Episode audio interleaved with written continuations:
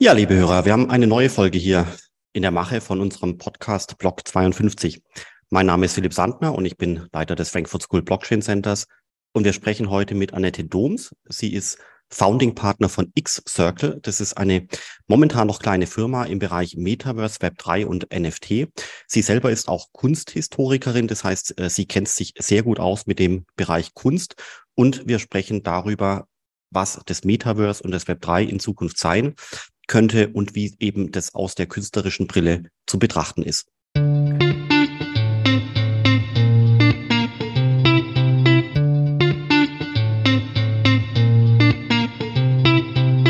Ja, liebe Annette, ich freue mich, dass wir heute hier sprechen können. Du bist, du hast viele äh, Hüte auf. Äh, wir kommen gleich dazu, aber einer deiner wichtigsten Tätigkeiten ist Founding Partner bei X-Circle. Da geht es um das Thema Web3, Metaverse, NFT und zwar in einer sehr konstruktiven Weise. Ihr baut viele Dinge.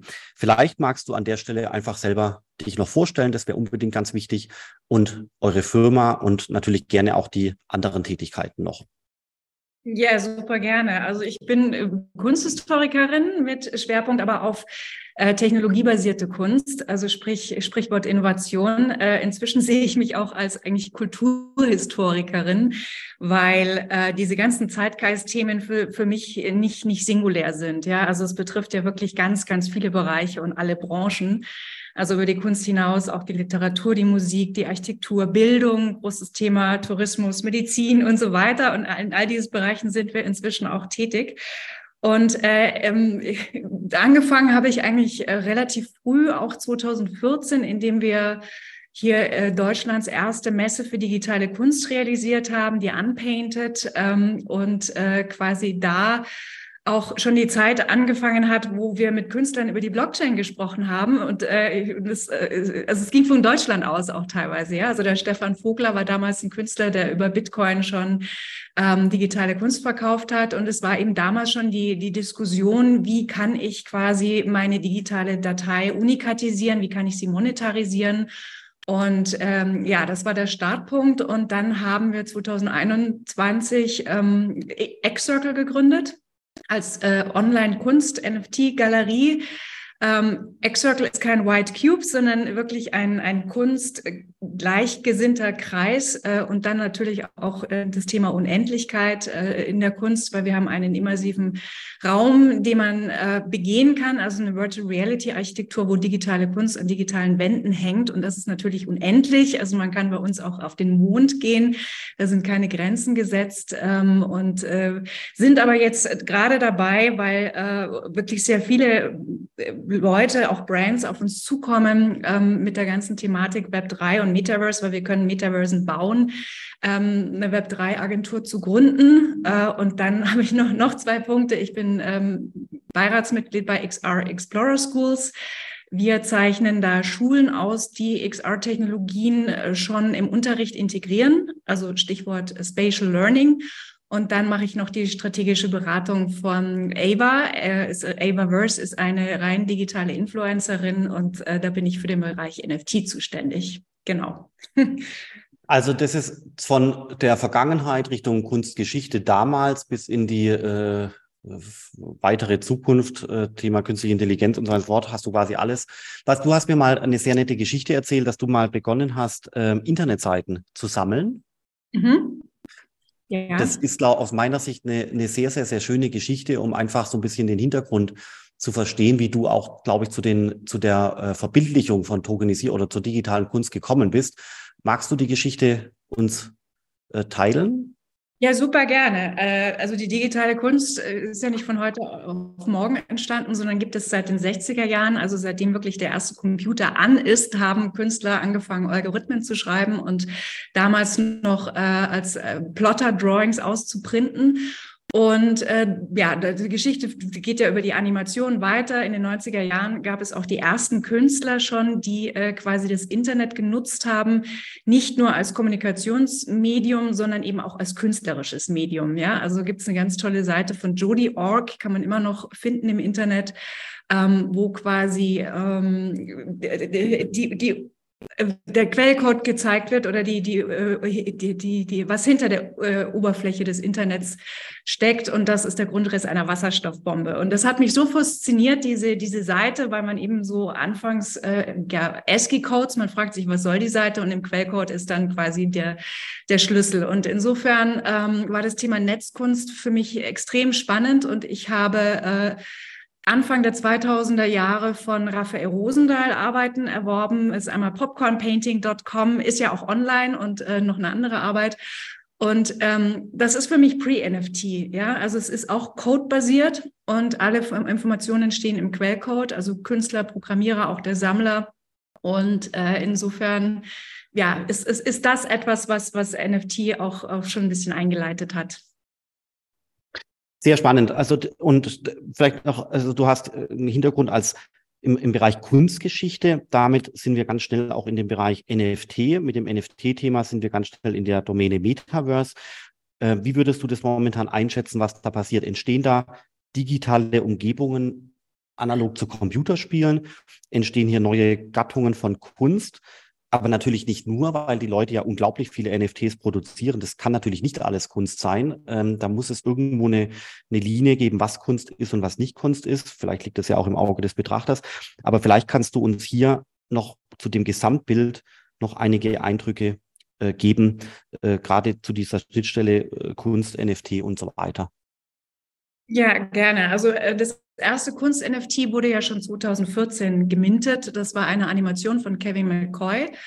Und ähm, NFTs sind eigentlich also nicht per se neue Kunst, ja, sondern es ist einfach ein neues Medium, das verwendet werden kann äh, für Künstler, um quasi Kunst zu erweitern. Also da geht es ja in erster Linie darum. Also für mich ist so ein NFT ähm, wie, wie eine Member-ID. Ja, also man hat Zugang zu etwas noch, was viel größer ist als, als die Kunst. Ähm, und ähm, so wird es auch sinnvollerweise von vielen Künstlern verwendet, dass man äh, wirklich sagt, also wenn du jetzt dieses NFT von mir hast, ich baue eine Community auf, ähm, dann kannst du mich beispielsweise im Studio besuchen. Ja, oder du kriegst ein, Angebot, äh, ein gutes Angebot für, für den nächsten Sale, den ich, habe oder so. Also so nutzt man eigentlich ein NFT sinnvoll und ähm, und äh, im Zusammenhang damit äh, steht natürlich auch, auch das Metaverse derzeit. Äh, 2021 war es das Jahr äh, NFT, ja, also haben wir den ganzen Hype erlebt.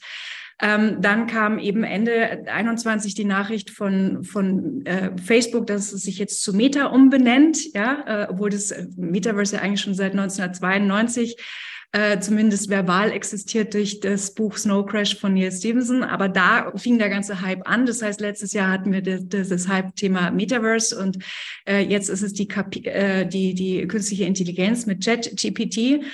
Aber das sind natürlich alles Dinge, die äh, wir zukünftig brauchen werden, ja, äh, weil wir uns einfach äh, auf ein neues Internet hinzubewegen und ähm, wo es quasi um, um digitalen Besitz geht. Ja, also das Web 3, was natürlich auch einer Evolution des Internets wieder äh, entspringt und Ehrlich gesagt, ich, ich weiß gar nicht, wie wir so ein Web zulassen konnten, wo wir quasi alle unsere Daten abgeben und, und, und andere Menschen damit Geld verdienen, ja.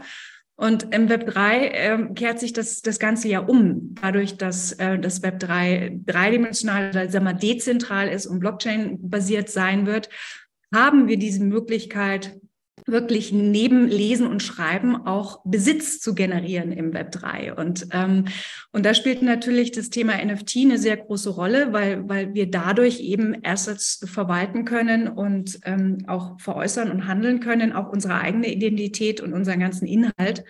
Und ähm, das Web 3 ist für mich äh, auch äh, darüber hinaus noch äh, quasi ein Internet der Orte. Ja, da kommt das Thema Metaverse ins Spiel, also eine Evolution von 3D-Welten, äh, wo, wo wir dann quasi, ich glaube, weniger an, an die VR-Technologie als vielmehr an die Augmented äh, Reality-Technologie, wo wir dann vielleicht eine Brille aufhaben werden und über diese Brille im Raum, in dem wir uns noch befinden und den wir auch äh, wahrnehmen können, dann Zusatzinformationen im Raum haben.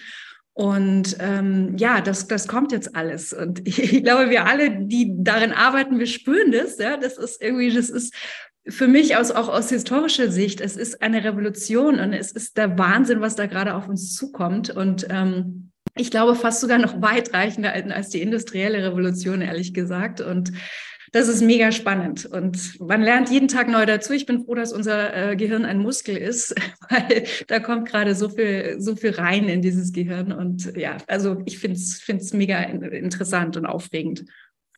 Magst du mal einen Blick in die Zukunft wagen? Also was genau kommt auf uns zu? Also das Metaverse kann man ja bildlich schon auch beschreiben. Ich hoffe, ich liege da richtig nach deiner Logik als digitale Umgebung. Im Geschäftlichen kann das ein digitaler Meetingraum sein, im Privaten kann das digitaler Tourismus sein oder Entertainment, äh, analog zu einem Art digitalen Net Netflix-Film, wo ich mich quasi reinbegeben kann und, und, und, und, und.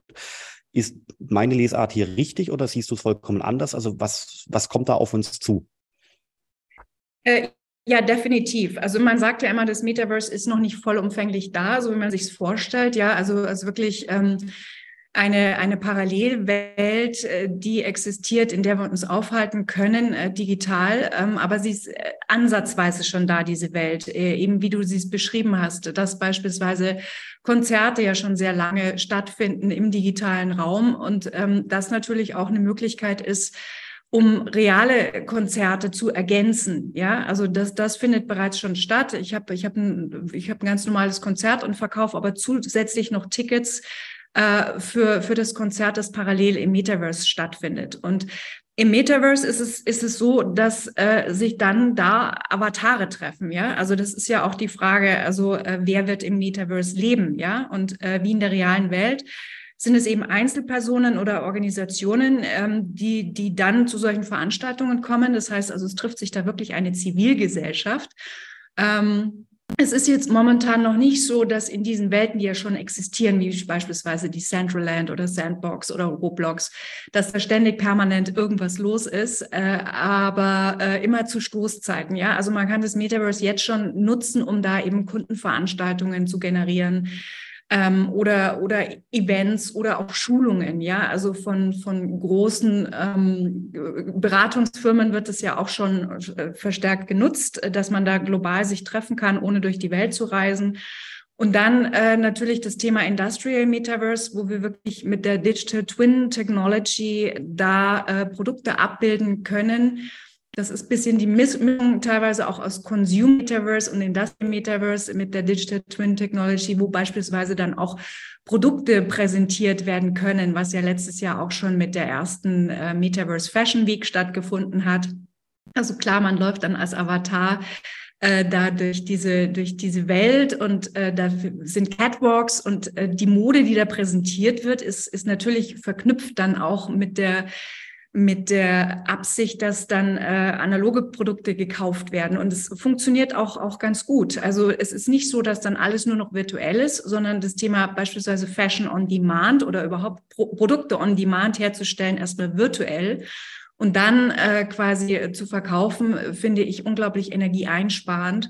Ähm, gen genauso wie, wie viele andere Themen, die in der Simulation stattfinden können. Äh, Equinor beispielsweise ist ein Windpark, der äh, das ganze System Windpark ähm, erstmal in der Simulation dargestellt hat, auch gebaut hat, die ganzen Vertriebswerke, das ganze Material. Das heißt, also die haben auf einen kompletten Fabrikbau verzichtet. Ja, also ich sehe, ich sehe darin eine große Chance, äh, wirklich Energie und Ressourcen einzusparen und weniger Müll zu produzieren. Wir haben so viel Müll und äh, auch das Thema äh, Spatial Learning. Ja. Ähm, wie gesagt, diese XR-Technologie in Schulen wird sich, denke ich, langfristig durchsetzen wir müssen ja auch überlegen, dass diese ganze Generation der Internet-User quasi mit Online-Spielen aufgewachsen ist, ja, und äh, dass das Metaverse eigentlich äh, intrinsisch schon äh, gestaltet werden kann durch diese Generation und auch erlebt werden kann. Und äh, insofern auch anhand anhand der vielen großen Firmen, die da gerade einsteigen und, und äh, Produkte und Ideen entwickeln und auch realisieren, auch vor allem in der Automobile-Industrie,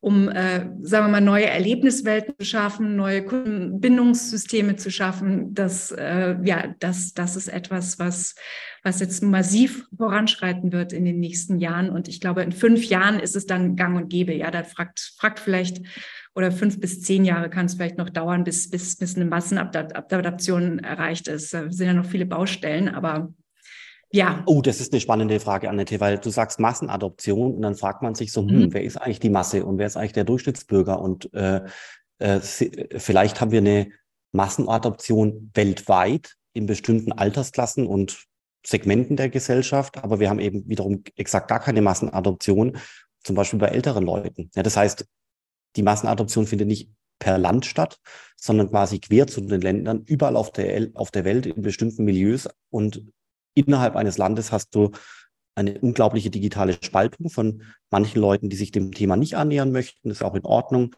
und anderen Leuten, die immer weiter, immer tiefer rein in den digitalen Bereich äh, geraten, sodass der eine mit dem anderen eigentlich irgendwann gar nichts mehr anfangen kann. Macht es Sinn oder ist es jetzt vielleicht äh, eine Nummer zu extrem?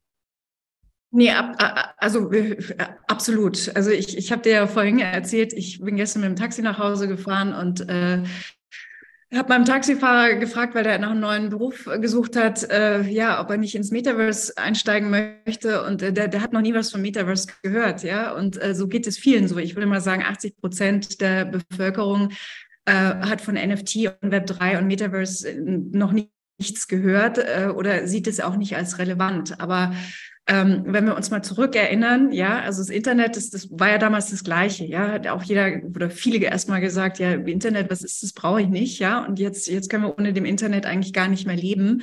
Äh, ähnlich sehe ich das auch mit dem iPhone, also wie schnell das sich entwickelt hat. Und ähm, die Massenadaption können wir erreichen, wenn natürlich die Infrastruktur gegeben ist. Daran muss noch gearbeitet werden. Also man will ja kein Elite-Metaverse, sondern Elite Web 3 haben, sondern äh, quasi ein Web 3 oder Metaverse für alle. Und dann müssen natürlich sehr viele Standardisierungen noch, noch geklärt werden. Ähm, das sind auch meistens die, die Kritikpunkte äh, von, von einer Öffentlichkeit, die das Ganze noch kritisch sieht. Äh, es, es ist kein rechtsfreier Raum, ja. Also es gibt jetzt schon super Anwälte, die sich darauf spezialisiert haben äh, und, und, und da quasi auch mit Regierungen zusammenarbeiten und da an, an Regulierungen basteln. Oder die BaFin hat ja jetzt äh, quasi auch vorgestern, glaube ich, war es ein Schreiben rausgegeben, dass NFTs eben nicht als Wertanlage eingestuft werden, vor allem jetzt auch im Kunstbereich, was uns natürlich sehr gefreut hat, oder als Wertpapier.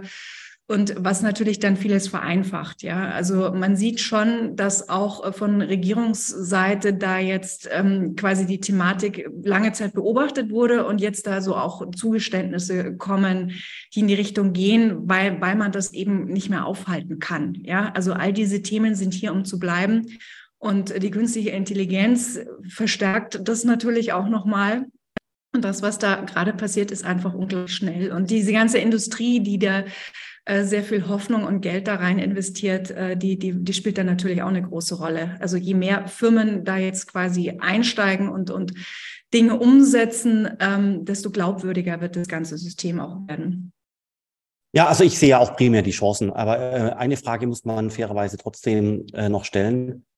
Brauchen wir das überhaupt? Wollen wir das? Ähm, müssen wir das haben? Du hast gesagt, äh, der Ressourcenverbrauch kann vielleicht äh, geringer werden. Auf der anderen Seite hätte man Stromkonsum und ähnliches. Also ich persönlich bin ja genauso fasziniert wie du von den ganzen Themen, aber ähm, es ist schon valide zu sagen, so nö, brauche ich nicht. Äh, ich lebe in meinem Dorf und soll bitte alles so bleiben und Finger weg von dem digitalen Zeug. Oder? Oder gibt es Gründe, wo du sagst, so nee, das ist wirklich was Tolles, wir brauchen das und man wird in Zukunft ohne das nicht mehr leben können. Natürlich kann man ohne das äh, leben, ja. Also es gibt, gibt ja auch Generationen oder Gesellschaften, die sich bewusst äh, antidigital entscheiden. Und äh, es gibt ja auch den Trend, dass man wieder aufs Land zieht und dann selber äh, seinen Salat anbaut und so weiter. Also spricht ja auch nichts dagegen. Und ich gerade in der Jugend ähm, stelle ich in Gesprächen auch immer wieder fest, dass, dass, dass die auch gesättigt sind von dem Digitalen, ja. Also es, es wird letztendlich das werden, was wir Menschen daraus machen. Und ich glaube nicht, dass, dass wir dann nur noch vom Computer abhängen und äh, quasi nur noch virtuell und digital sein werden, sondern ich, ich glaube an das Hybride. Ja, das, das wird langfristig stattfinden. Und ich glaube, es wird automatisch stattfinden. So wie wir hereingewachsen sind in, in das Internet und all diese Themen, wird das auch so sein. Und ähm, ich glaube, wenn wir mal diese ganzen Science-Fiction-Filme nochmal anschauen, ja, ähm, da sieht man ja vieles, was, was wahr geworden ist, ja, wie eben die Dematerialisierung. Also wenn man mal sich überlegt, wie, wie, wie groß und raumfüllend die Maschinen waren, die am Anfang Computer genannt wurden und wie sich das dann reduziert hat, äh, eben dann vom, vom Personal Computer über den Bildschirm zum, hin zum iPhone und langfristig äh, haben wir vielleicht auch gar keine Hardware mehr. Ja, also äh, da wird, da wird noch sehr viel auch in die Richtung passieren, aber das, das Menschliche muss immer bleiben. Ja, definitiv auch die Interaktion. Also vielleicht, vielleicht ist es so, äh, heute und in der Vergangenheit haben wir quasi so eine Art analoge Zivilgesellschaft. Das ist der Bäcker und die Polizei und der Straßenkehrer und die Universität und so weiter. Und in Zukunft gibt es quasi daneben noch eine digitale Parallelgesellschaft. Das sind aber eben nicht mehr meine Nachbarn in meiner Stadt, sondern das mag äh, der andere Mensch ähnliches, ähnlichen Typus sein aus Argentinien. Und oder aus Schweden oder weiß Gott woher, der mir mental vielleicht ähnlicher ist als andere Leute, weil der sich mit ähnlichen Dingen beschäftigt. Macht es so Sinn, dass dadurch vielleicht eine digitale, ähm, ich sage jetzt nicht Parallelgesellschaft, gell, also eine digitale Gesellschaft entsteht neben der existierenden analogen?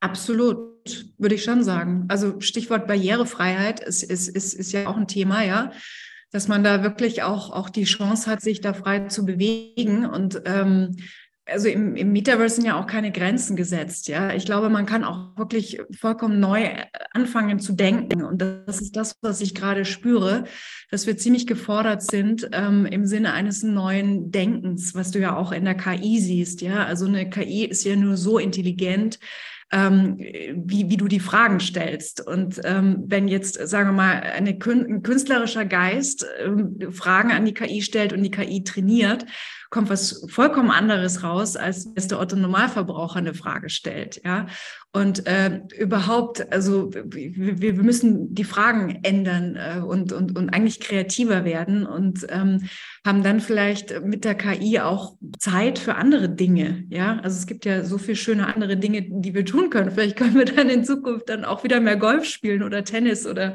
reiten oder, oder was immer. Also ich bin mal sehr gespannt. Also letztendlich, keiner hat die große Glaskugel, wir wissen es nicht, äh, aber äh, momentan, wenn man sich mal wirklich intensiv damit auseinandersetzt, ähm, sehe ich extrem viele Vorteile.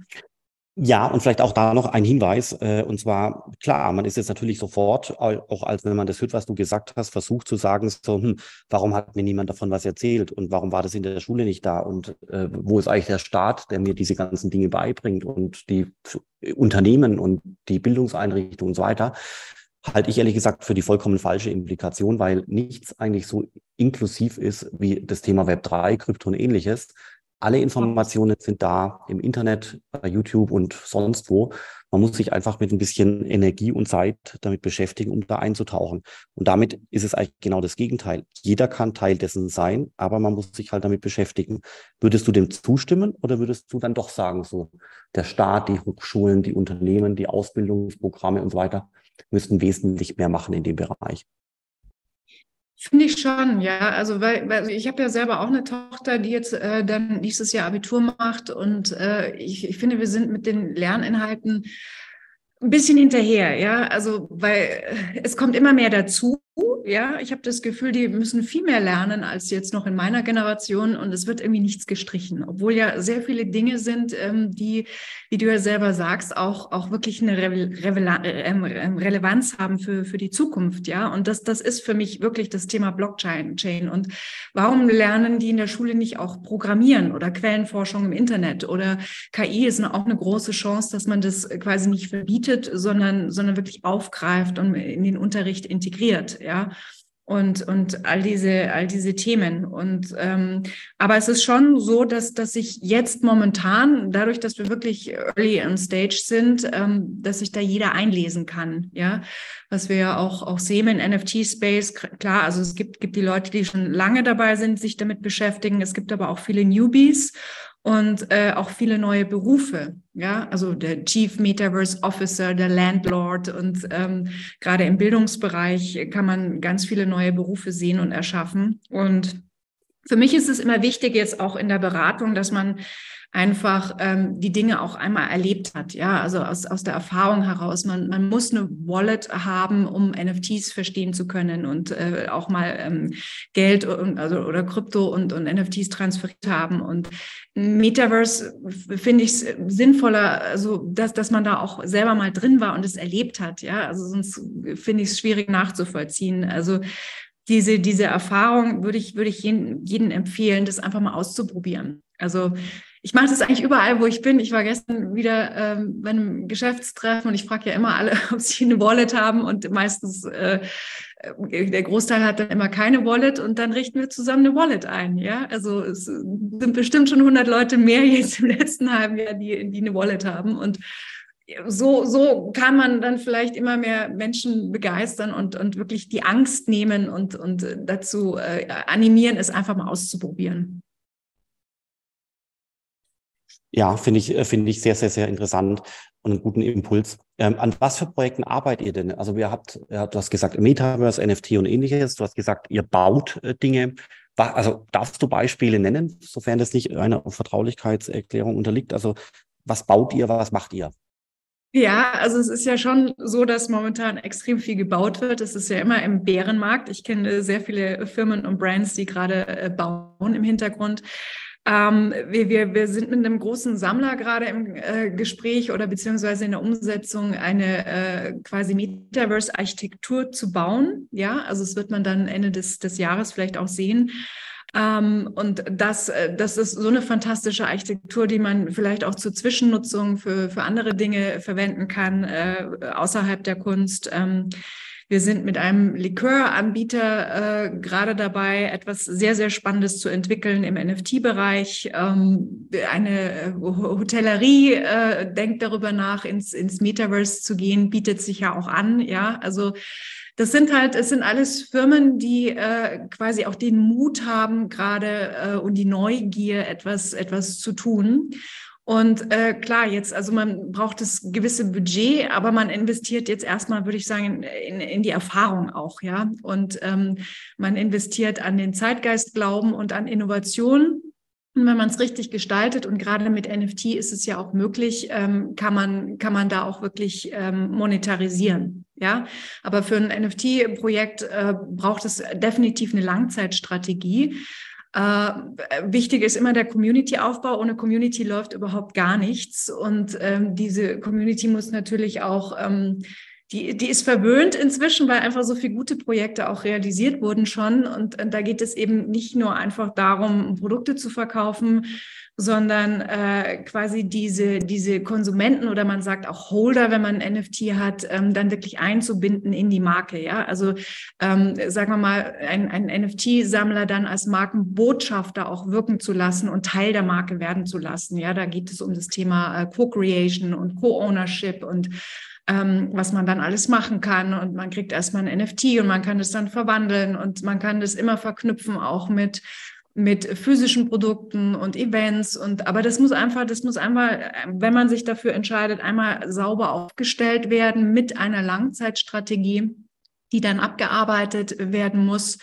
Und ähm, ja, aber es ist eine neue Form der, der Kundenbindung und äh, und eine neue Form des Marketings. Und ähm, du weißt ja selber, weißt du, durch die Wallet-Adresse kannst du ja auch äh, sehr viel erfahren über deinen Kunden, ja, also durch die Transaktionsgeschichte, äh, durch, du kannst sogar auf das Alter teilweise schließen, ähm, anhand der, der Collection, die da ist, auch, auch die Power, die dahinter steckt und äh, ja, also das Kaufverhalten und, und, und solche Dinge. Also das, das ist schon sehr schön, was man da alles machen kann, auch in Zusammenarbeit mit dem Kunden. Ja. Was sind das für Unternehmen, die, äh, die das machen? Das sind das kleine Unternehmen, große Unternehmen, alte Unternehmen, junge Unternehmen, sind es B2B-Konzerne à la Bosch und Daimler? Äh, nee, Daimler ist falsch, äh, à la Bosch oder, weiß ich nicht, Maschinenbauer oder sind es B2C-Konzerne à la Vielmann und äh, Modelabels und so weiter. Also wer, wer hat derzeit das größte Interesse an solchen Projekten?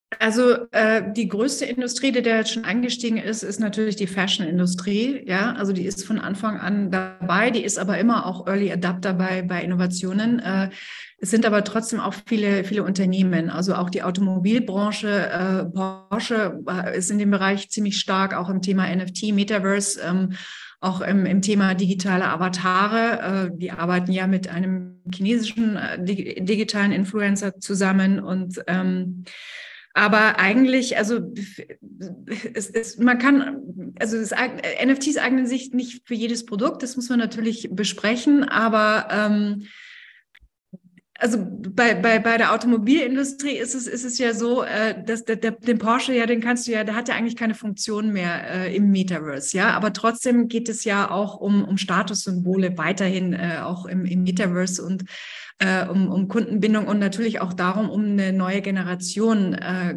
quasi anzusprechen. Und das, das machen eigentlich die meisten Firmen, die die äh, quasi den Zug nicht verpassen wollen, dass sie einfach wissen, da wächst eine neue Generation an, die, die ist schon gamifiziert und, äh, die denkt anders und, ähm, und die, die möchte ich eigentlich anspringen und die möchte ich nicht verpassen für, für mein Produkt, ja. Und äh, das, das passt für die Möbelindustrie genauso wie, äh, wie, wie für Schmuck, für, ähm, für Make-up und ich sehe eigentlich keine, keine Grenzen im, im Alter. Ja, also wir haben eine 80-Jährige, die total begeistert ist und auch im Metaverse was bauen möchte. Und wir haben ganz junge Leute und, und wir haben den klassischen Unternehmer. Und aber meistens wie in der Kunst auch sind es vor allem Unternehmer, die, die, sagen wir mal, mutig sind und auch die nötige Neugierde haben. War ja schon immer so. Also die, progressive Kunst äh, wurde immer von Unternehmern gesammelt. Also wollte nur die Plattner-Sammlung anschauen, ja. Also super, was, was der da zusammengetragen hat. Und ähm, das war schon immer so. Und ja, das ist halt, das, das, das ist quasi Unternehmertum. ja. Ja, also mit, mit einem äh, Punkt, der, der mir gerade aufgefallen ist, Annette, Du hast jetzt quasi primär davon geredet, quasi von starken Marken, ja, Porsche, äh, Mode und so weiter. Das funktioniert doch immer nur dann, wenn eine Marke eine gewisse äh, Fähigkeit hat, Leute zu binden, zu beeindrucken, also quasi halt eine Premium-Marke ist. Wenn ich das jetzt vergleiche mit irgendwelchen 0815 Marken auf Amazon, die mir aus China irgendwelche Netzteile oder Kabel oder sowas schicken, dann funktioniert es dort nicht. Also ich brauche doch immer eine starke Marke, oder? Weiß ich nicht. Also klar, das ist natürlich auch eine Budgetfrage. Die haben natürlich viel mehr Power im Sinne des Budgets. Ähm, wir arbeiten gerade mit einem Brand zusammen, der noch nicht im Markt ist.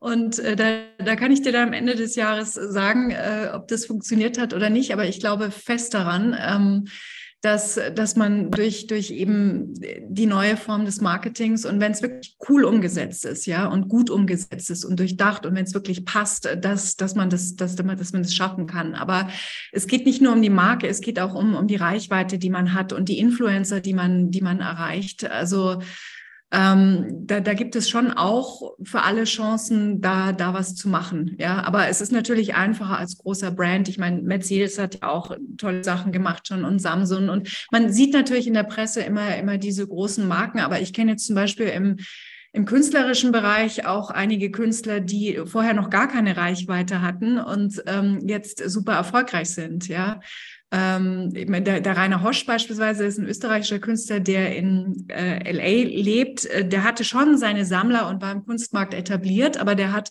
durch NFTs, ja, und durch die Möglichkeit, Peer-to-Peer-Sammler anzusprechen und in die Community reinzuwachsen, einfach mal äh, sofort durch so einen NFT-Drop 900 neue Sammler gehabt, ja. Und jetzt hatte er neulich ähm, quasi ein NFT verschenkt und hatte dann 1200 neue Sammler, ja. Und ähm, versucht es mal als, als Künstler in der Galerie, ja. Also erstens mal direkt an, an Sammler ranzukommen und dann an so viele, ja. Und äh, analog ist es natürlich auch, auch mit Firmen. Aber das, das ist, äh, ja, also das ist, ist, ist der Mut, den man da auch haben muss und aufbringen muss. Passiert schon genügend oder würdest du dir mehr Interesse wünschen? Oder ähm, sind es bis jetzt nur einzelne Erscheinungen, dass Leute zu euch kommen und sagen, so hier, wir möchten irgendwas ins Metaverse verfrachten? Oder ist es schon, eine, schon ein größerer Trend? Es wird immer größer und ich glaube, je mehr man davon liest in der Presse auch und nicht nur so diese negativen News, ja, äh, die man ja auch immer hört, Energieverschwendung und brauchen wir alles nicht. Und Ähm, es, es, werden immer mehr. Äh, es, also Expertenwissen ist gefragt. Also viele holen sich Experten ins Haus. Es gibt natürlich auch Firmen, die äh, ganz schlau wie, wie Nike beispielsweise, die sich schon ähm, fertige Labels wie Artifact beispielsweise ähm, aufkaufen und dann darüber hinaus quasi ähm, neue Konzepte und Produkte platzieren. Oder wie Adidas, die quasi ähm, mit dem Board Ape Yacht Club äh, da äh, die Möglichkeit hatten, sich zu platzieren. Also das, das sind so die zwei Varianten, ja. Also entweder ich kaufe mich irgendwo ein oder nutze schon ein, ein, ein erfolgreiches Produkt oder ich, ich fange von der Pike auf klein an und überlege mir mein eigenes Konzept. Ähm, aber ich denke mal, je mehr da jetzt auf den Markt kommt und wie gesagt, also es wird unglaublich viel gebaut gerade und wir haben ja in Deutschland, gerade in Deutschland wirklich ein gutes Netz an Web3-Experten, die man äh, auch auf LinkedIn findet. Ähm, wo man da wirklich was, was zusammen äh, kreieren kann. Ja, also man muss es halt von, von Grund auf einmal verstehen, das System, und dann ähm, würde ich immer empfehlen, äh, einen Experten mit dazuzunehmen, weil es natürlich auch um regulatorische Fragen geht und um auch rechtliche Fragen, dass man da einfach nichts falsch macht und die AGBs stimmen und, ähm, und äh, ja, man dann äh, quasi die, die verschiedenen Elemente, die man braucht, dann, dann wirklich auch richtig anwendet. Sehr schön. Finde ich einen sehr, sehr, sehr guten Hinweis. Ähm, vielleicht jetzt noch ein abschließender Kommentar von deiner Seite. Wir haben auch mal da per WhatsApp diskutiert, was ist mit den jungen Leuten? Sind die der Technik aufgeschlossen und tun sich da leichter, was diese ganzen Themen angeht? Weil du kommst jetzt ja aus dem künstlerischen Bereich und oftmals würde man ja landläufig meinen, dass äh, die Kunstszene mit der Technologie nicht eins wird oder zumindest nicht immer eins wird. Ähm, wie funktioniert es, dass die Kunstszene sich auf die Technologieszene zubewegt oder funktioniert es nicht so gut?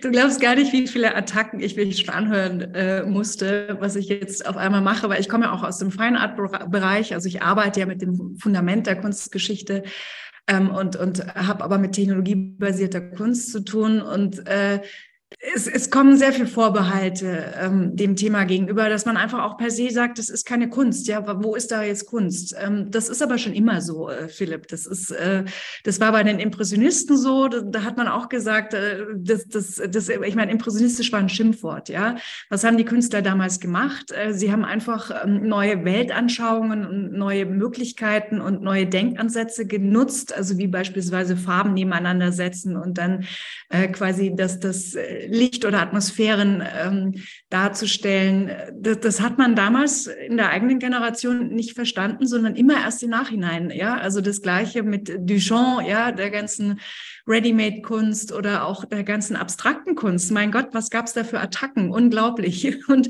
ich sehe das jetzt ähnlich. Ähm, viele Künstler, die wir im Programm haben, wir haben ja viele OGs, ja. OG bedeutet Original Gangster, also das heißt Künstler, die wirklich schon lange aktiv sind, wie beispielsweise Tamiko Thiel, die, die schon in den 90er Jahren auch VR-Kunst realisiert hat und jetzt auch in den NFT-Bereich ähm, was macht. Oder der Holger Lippmann, der, der codet seit den 90er Jahren und ähm, ja, also das, es ist eine neue Formensprache teilweise, äh, auch eine neue Bildsprache. Also das Thema Cyborg, Science Fiction und eine gewisse ähm, neue ästhetische Oberflächenstruktur kann man sehen. Äh, und dann noch das Thema eben ja, Token und, und neue Technologien, die da angewandt werden. Das Gewohnheitsmuster braucht ein bisschen.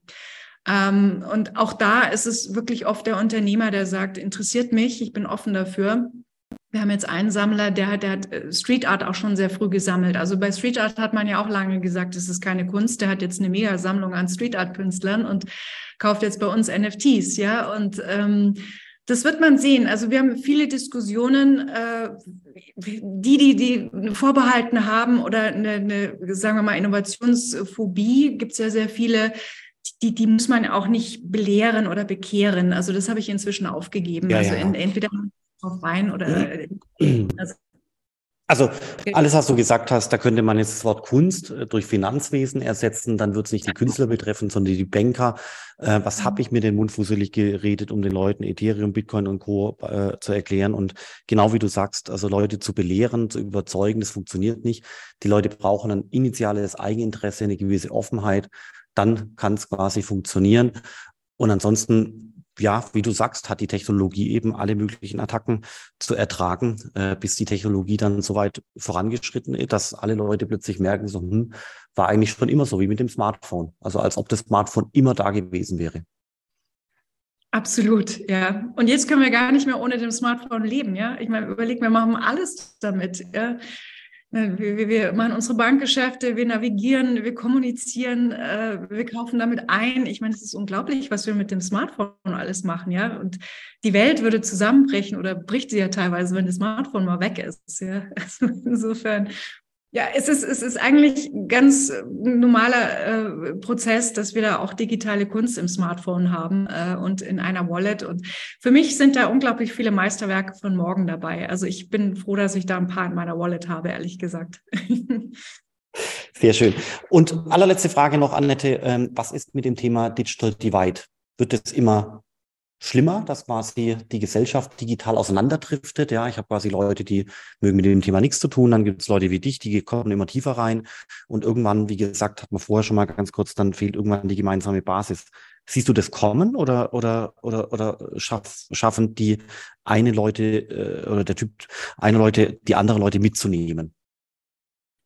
Ich glaube, wirklich, wie, das ist ein Prozess. Also ich meine, schau mal, also bis in, ins letzte äh, Wüstenloch hat jeder ein iPhone, ja. Und ich weiß nicht, als ich war in den 90er Jahren, war ich, war ich öfters mal in Thailand und da gab es auch schon einen Computer mitten im Dschungel. Also werde ich nie vergessen, dieses Bild, ja. Es gab keine Elektrizität, aber es gab trotzdem einen Computer, wo man E-Mail schreiben konnte. Und ähm, das wird sich schon in der ganzen Welt verbreiten. Also das glaube ich nicht, dass die, die Spaltung so groß sein wird. Wir werden da automatisch reinrutschen. Also es wäre wär interessant, wenn wir in zehn Jahren mal den gleichen Podcast wiederholen würden. Das machen wir. äh, hat. Aber ja, ich, ich glaube, da führt kein Weg dran vorbei an, an allen langfristig.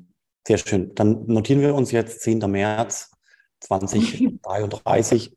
Annette, äh, kommt dann die Folge wahrscheinlich Nummer 1200 irgendwas und wir besprechen dann äh, die letzten zehn Jahre. Vielen Dank für das sehr nette Gespräch und äh, ich freue mich, äh, dass wir wirklich so tief graben konnten im Bereich NFT, Metaverse Web 3 und so weiter. Vielen Dank. Vielen Dank dir, Philipp. Bis ganz bald.